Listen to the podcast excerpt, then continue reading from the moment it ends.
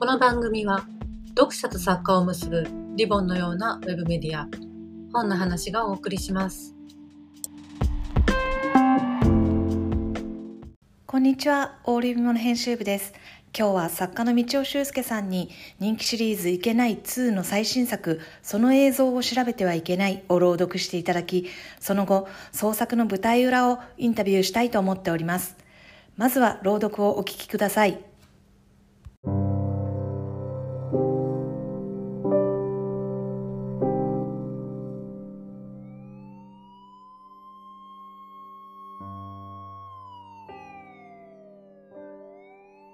ムクロ橋を死体遺棄の場所に選んだのはどうしてだったのか。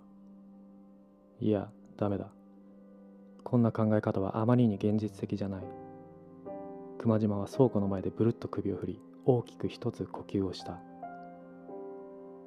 所の言葉を思い出す。とにかく今は加害者がやったことだけを考えろ。千木貴則がやったこと。彼はこの家で隆を殺害した後その遺体を凶器や血のついたバスタオルとともにシーツとレジャーシートでくるみ車に乗せて運び出した。相手の言葉を徹底的に疑え。向かった先はムクロ橋だったというが本当なのだろうか。いかに車通りが少なくしかも深夜だったとはいえあそこは人に目撃される恐れが十分にある場所だ。そもそもあの橋から五甲川に遺体を遺棄したところでかなり早い段階で発見されてしまう可能性もあった。五甲川はまっすぐに流れているわけではなくところどころで緩やかにカーブしているので川岸に打ち上げられることも大いにあり得る。たとえ打ち上げられずそのまま海まで出たとしても波が遺体を岸に運んでしまうかもしれない。だからこそ今大勢の捜査員たちが五甲川のみならず海岸線を含めた広範囲を捜索しているのだ。隆の遺体を車に乗せた時行き先として別の場所は思い浮かばなかったのだろうか。あるいは実際にムクロ橋へ行ったとしてもすぐ目の前には隠れ山があるしさらに山裾を左へ回り込めばその向こうには嫁ヶ森が広がっている。特に嫁ヶ森の方は樹木管理用の道が縦横に細かく伸びているので死体を遺棄するにはうってつけだろう。五甲川に流すくらいなら隠れ山や嫁ヶ森に埋めた方が発見されにくいとは思わなかったのだろうか。こうして考えているよりも本人に質問を直接ぶつけてみるべきと判断し熊島は玄関に戻った。千木貴則は体調を崩して休んでいるというが話をするくらいなら大丈夫だと千恵子は言っていた。叩きで革靴を脱ぐ。よろけて手をついた靴箱の上には鍵入れとして使われている皿があった。先ほど見たホームビデオの中で貴が手にしていたものだ。栃木県益子町の陶器市で買ったという渦巻き模様が描かれた灰色の皿。熊島はそれをじっと見つめる。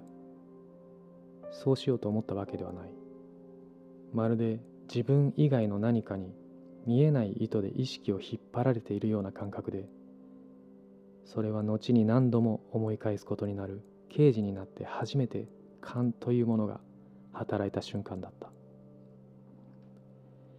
見えない糸は次第に張力を増し熊島を引き込もうとしていた。それにつれて周囲を取り巻く微小な物音が消えていく。違う。と胸の内で声がする。自分の声なのか糸の反対側にいる何かの声なのかはわからない。違う。これじゃない。ピンと張った糸が少しずつ角度を変える。皿の上皿そのものその下側。靴箱の内側へと意識の方向を微調整する。しゃがみ込み靴箱の戸に手をかけた。左へスライドさせると長靴や古びた革靴パンプスなどが展示品のように整然と並べられている。左奥の方戸の影に長方形の箱が2つ。暗がりに潜むその箱へ手を伸ばした瞬間まるで用が済んだというように見えない糸はプツンと切れた。2つの箱を引っ張り出し上がりかまちに並べる。左の箱を開けてみると入っていたのは女性用のトレッキングシューズだった。靴底を合わせて互い違いの状態でしまわれた靴は長いこと履かれていないらしく上になった側のスウェードがすっかりへたっている。もう一つの箱に手をかけ蓋を持ち上げるとこちらも同じくトレッキングシューズだった。似たようなデザインだがサイズからして男性用らしい。こちらはまるで最近履かれたようにスウェードがへたっていない。加害者がやったことだけを考えろ。這いつくばるようにして靴底を注視する。乾いた土がついている。胸ポケットからボールペンを取り出し先端で触れてみるとひとかけらの土がポロリと崩れ落ち靴底の溝に詰まった土が見えた。落ちた土よりも溝に詰まったものの方が幾分色が濃いように思えるのは気のせいだろうか。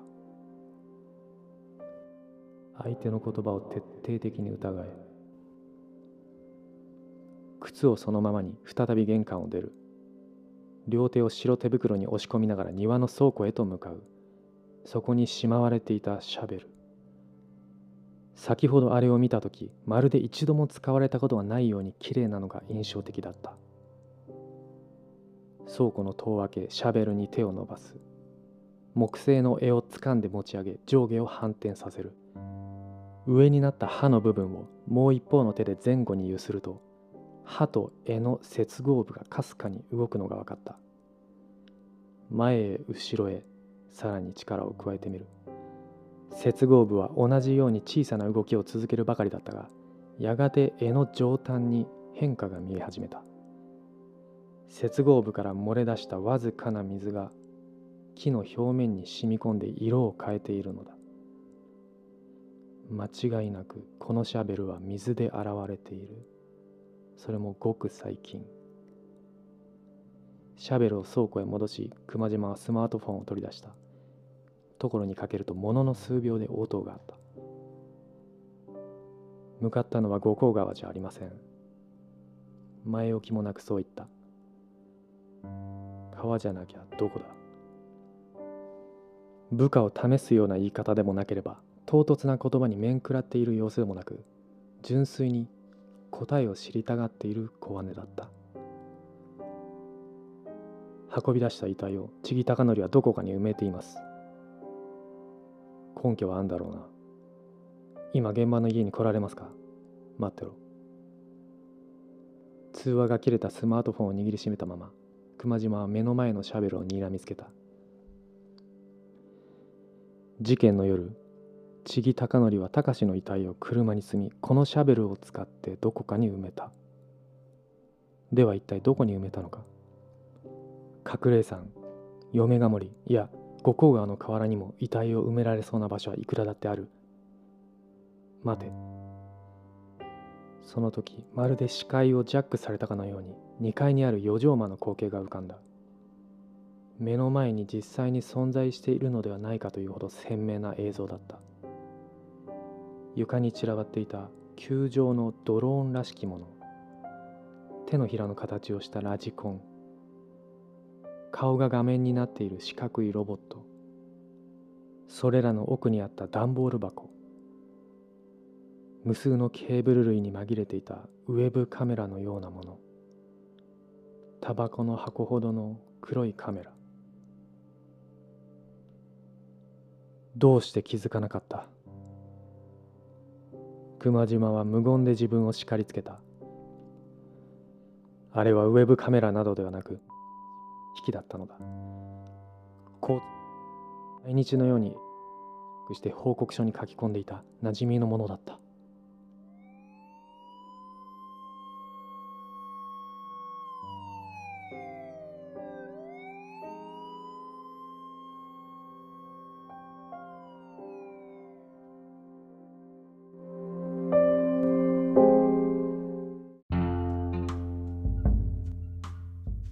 つみちゃん、みちおさん、今日はよろしくお願いいたします。お願いします。えっと、現在、オール読み物7月号に掲載中の、えーその映像を調べてはいけないから、えーいけないという、こう、写真をコンセプトに入れた、あの、全く新しいシリーズも、そちらのいけない全体のことも伺っていければなと思っております。はい。で、えっと、その映像を調べてはいけないは、えー今年の9月に刊行予定の「いけない2」の第3章にあたる作品ですが、まあ今回もすごい驚きがあるんですけれども最初のアイデアというのはどこから来たんでしょうか？これね、あの、このシリーズ、大体いつも章によっては、最初の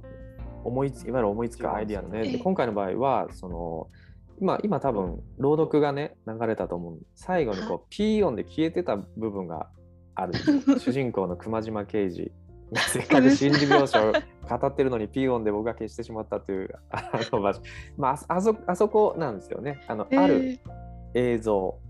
あの機器で撮ったあの種の映像っていうのをうんまだ、そのいけない1のお章が4つ今回いけない2の章が3つ目でまだそういえば一回も使ったことなかったなと思って、うんしかもその犯罪を描く世界でいくらでもこう面白い使いた使い方が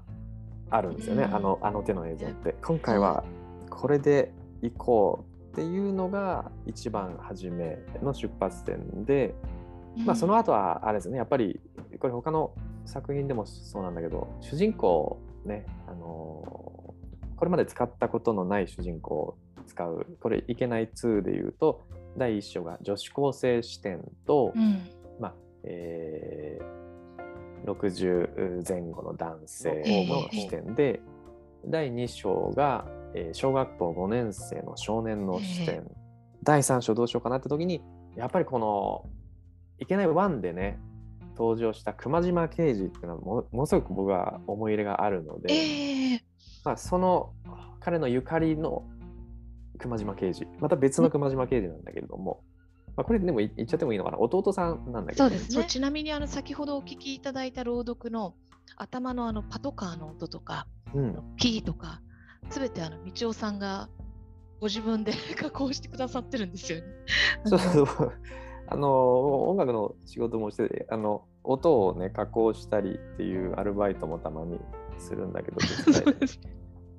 いそうでですなんかね朗読をしてくれって言われてこれ凝りたくなっちゃうね。そうですね。頭の中で再生されるあの所刑事って先輩刑事に言われたセリフとかも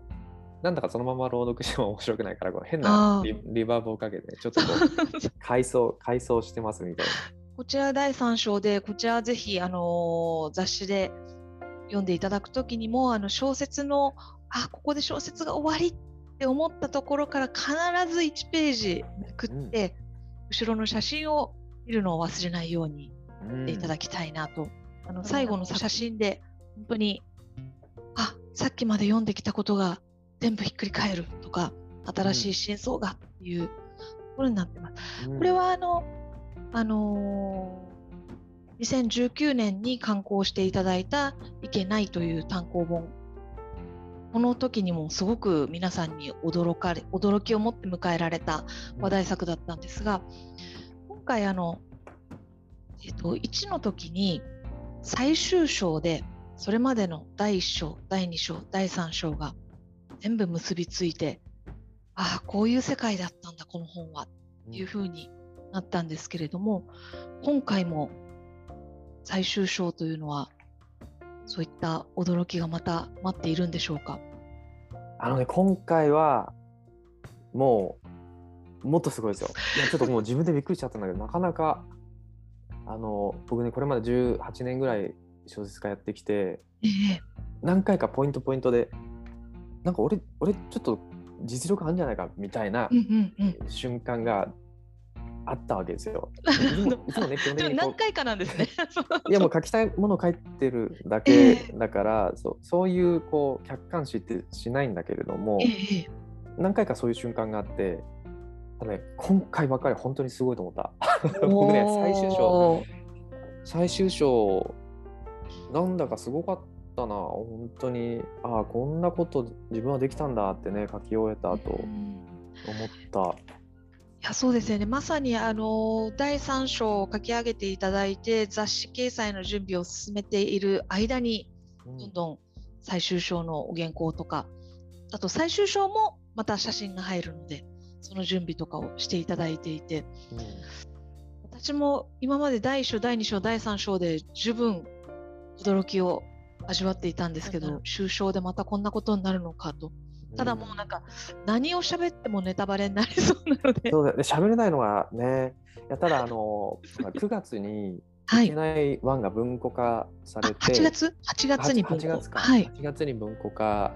すされる予定。でそこにあのいわゆる投げ込みチラシっていうねいけない2のはい。チラシがこう、まあ、文庫に紙が挟まって売られてるのをよく見ると思うんですけど、ええ。あのあの形で今回も行ってそこにあの手書きで僕のコメントを書いてくれって言われてあこれはいけない2の、ね、全体のコメントどうしようかなと思ってでねここにその書いたやつがあるんだけど最終的にいけないを超えるのは無理ではないかと散々言われましたが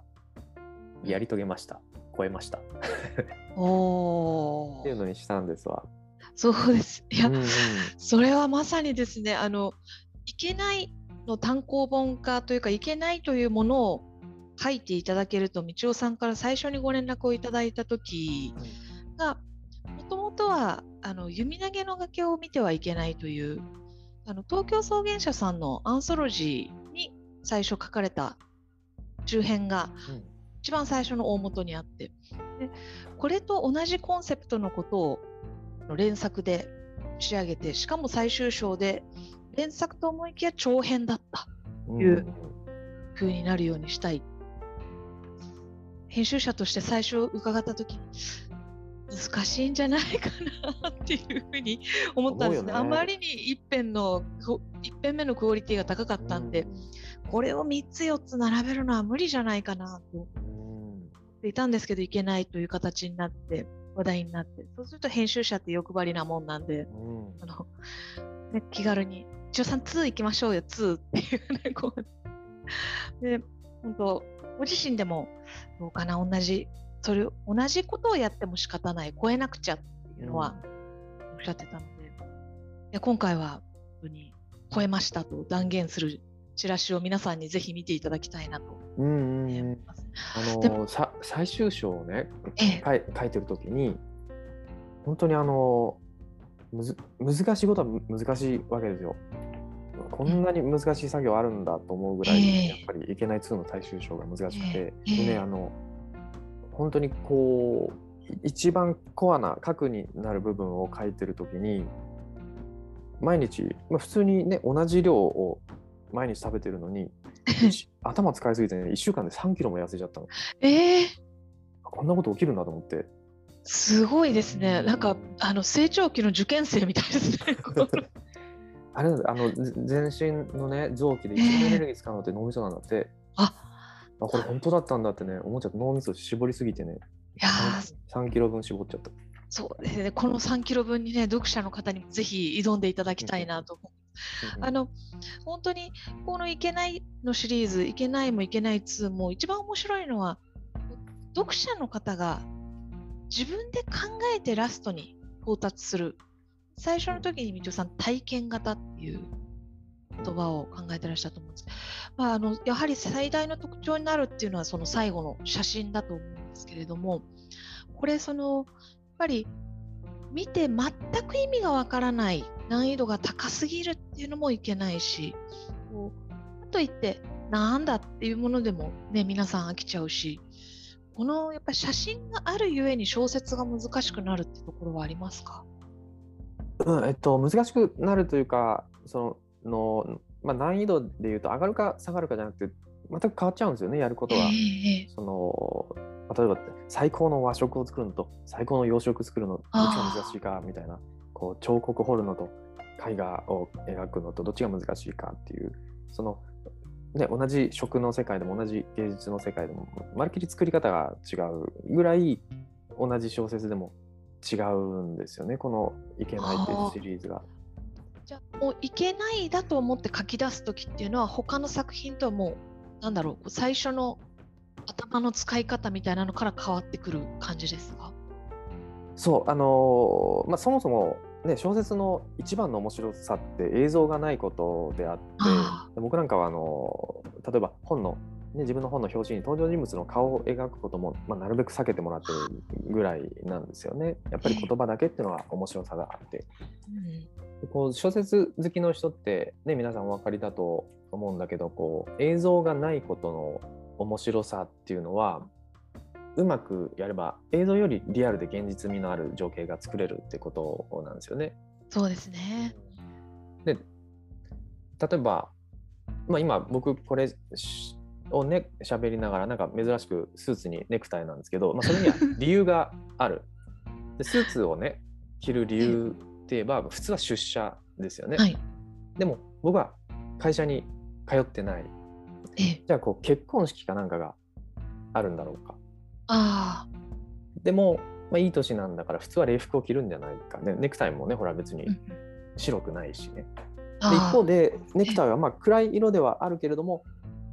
黒くもないからうんお葬式でもなさそうだ、うんなんでスーツを着てるんだろうこの人はっていうふうに言葉で伝えた時に、ええ。まあ、聞いてる人はスーツを着てこれ喋ってる僕を想像するわけですよねはい。でも実際には着てないわけですよ あの部屋着でしょ？今 今これ、まあ、ズームで撮ってるんでねええ。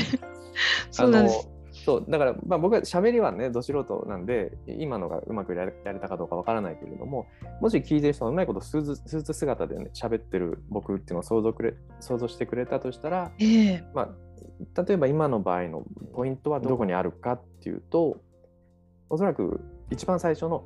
珍しくスーツにネクタイだけどそれには理由があるんですってこうなるほど。素早く次の思考に引っ張り込むはいところなんですよね。はい。聞いてる人はこうスーツを着てる道尾修介っていうのを前提条件として急いで頭に入れてすぐ別の思考に移る、どうしてスーツを着てるんだろうっていうふうに移るええ。でそうなるともう前提条件が嘘だとは思わなくなる、うんでそうやってこう土台から順番にこう言ってみれば嘘を丁寧に積み上げてフィクションの世界を作っていくっていうのが小説の面白さなんですよね。でまあ、その書き方をうまくやればいくらでも世界を作れる、まあ、それこそ喋ってるのは道尾修介じゃない可能性もあるわけでね声だけ聞いて ればそうですね。でそれが小説の一番の面白さでええ。一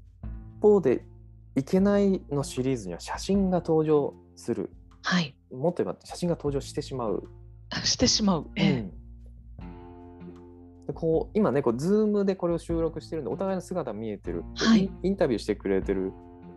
うまあ、編集者はね最最初から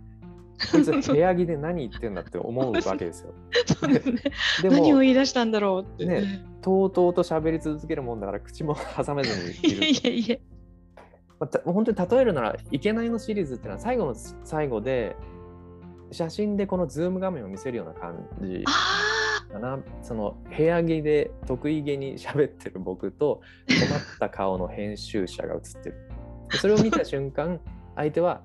ずっと自分が騙されていたことを知る、あ。そうですね。まあ、それを今みたいにこう思いつきじゃなくてゼロからしっかり作っていくっていうのがこのシリーズですね。だからこう最後の写真だけじゃなくて文章の1行目から書き方が全く変わっちゃうっていう、でインパクトが最大になる瞬間を最後にの写真を見た瞬間と一致させるように書く。だからそれが一番難しい、全然違うところですかね。うーんそうですね。いや、あの今の説明はいけないについて非常に分かりやすいと同時にですね、あのミステリーを書きたいなんて思ってらっしゃる方にも、実はものすごく有効だったんじゃないかなと、あの貴重なお話ではないかと思いました。あのその写真について、ここがまたちょっとジレンマで、写真の内容のことをこうお話ししてしまうと、最後の楽しみを皆さんから奪ってしまうことになるのであれなんです。毎回写真へのこだわりもすごいですよね、道夫さんの。うん。やっぱりねこの「いけない」に関しては最後の写真に入れなきゃいけないものと絶対に入れてはいけないものとええ。があるし、ええ。その入れなきゃいけないものも見た瞬間に分かっちゃうと面白くないっていうね、理想はページをめくって10秒ぐらいん？その写真を見つけた後にバーンと膝を打ってもらいたいっていうなるほど。ね。それが理想かな。そうです。このシリーズのね面白いところは雑誌掲載の時にはい。写真に気づかない人が結構 いるんですよね。毎回毎回雑誌にそうなんです載るたびに。それを避けるためにいろいろ工夫してるんですけど、うんどうしてもね。いやでも面白いのがねあのいろんな人が感想をくれるわけ、はい雑誌に載ると、はい。明らかに最後の写真を見てないなこの人っていう人でもものすごく良かったって言ってくれてそれがねあのやっぱり完結はするんですよね写真を見なくても、物語が。で写真を見ることでまあとんでもないことが起きると、うん。その物語自体にとんでもないことが起きるので、その写真を見なくてもよかったって言ってもらえるのはねやっぱりう嬉しいですけどね。ただ単行本だと自動的にこう順番に、ね、次の章を読むには一回その写真のページ取らないといけないから、そうですね。読んでくるそれにこう、まあ、雑誌で1章2章3章なんかをねあのー読んでくれてる人ももう一回1章から読んでもらえるとありがたいなと思うんですよね。とにか最終章でみんな一つに収束するので、そうですね。があのーまさに9月の下旬に単行本にはなりますけれども、今また雑誌でこう先にた例えばこう単独でこのその映像を調べてはいけないだけを読んでいただいてでいざまた単行本になった時にこの物語がどういう位置づけになるのかっていうのもまた改めて楽しんでいただけそうですよね。うーんそうそう一遍一遍があのそれで完結してはいるけど、まあ、最後にそれが一つになってくれるっていうその、そのダイナミクスっていうかねを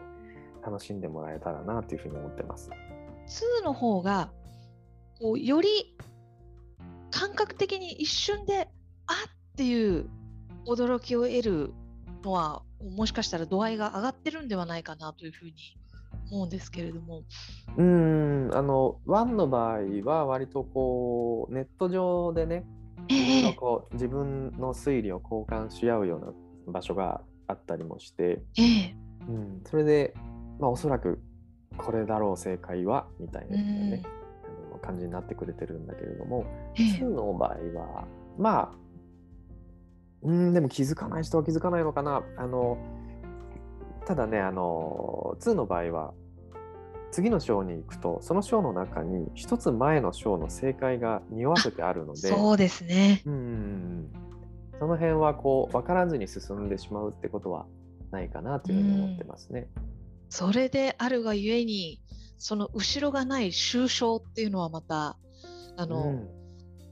自力で楽しむっていう楽しみ方がありそうですよね。そう最後だけはあの放り出してしまうけれども、ええ1章から3章までを読んできた人なら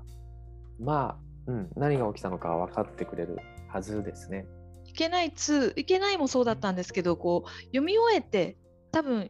あのこれ誰か他に読んだ人いないかなっていうこうちょっと話し合いたくなる作品ですよね。うん、僕ももしねあれを自分が読者として読まされたら どう思ったっていうのは絶対聞きたいですよね人に。そうですね。いやぜひねあのもちろんあのオーディオ見物に掲載されてるその映像を調べてはいけないだけでもいいですしうん。あのいけない2が刊行された時とかでもぜひ皆さんにもこう、ね、オーディオ見物のツイッター宛てでも結構ですしあの皆さんからここの話はこう自分はこう考えたとかあのそんなこともご感想とかもまたあの聞けるような機会があったりとか書き込みをしていただけたら楽しいなと思っております。そしたらまあああんまりねネタバレあ あれなんだけど。そうですねうんあのじゃあネタバレになりそうな時はあのオール読み物のツイッターアカウント宛てに DM で 送っていただければそとの方がいいと思うな。小説を自分で推理して自分で楽しむっていう醍醐味がとてもある作品だと思うのでぜひまずは現在発売中のオール読み物7月号でその映像を調べてはいけないをお読みいただき9月22日発売のいけない2を楽しみにいただければなと思っております。うん伊藤さん今日はあの素晴らしい朗読とあのお話 ありがとうございました。朗読は本当に慣れてないからね。でもはじめあんな長く朗朗読したの初めてだったわ。そうですよね。みちおさん、本当に今日はお忙しいところありがとうございましたあ。りがとうございました。皆さんありがとうございます。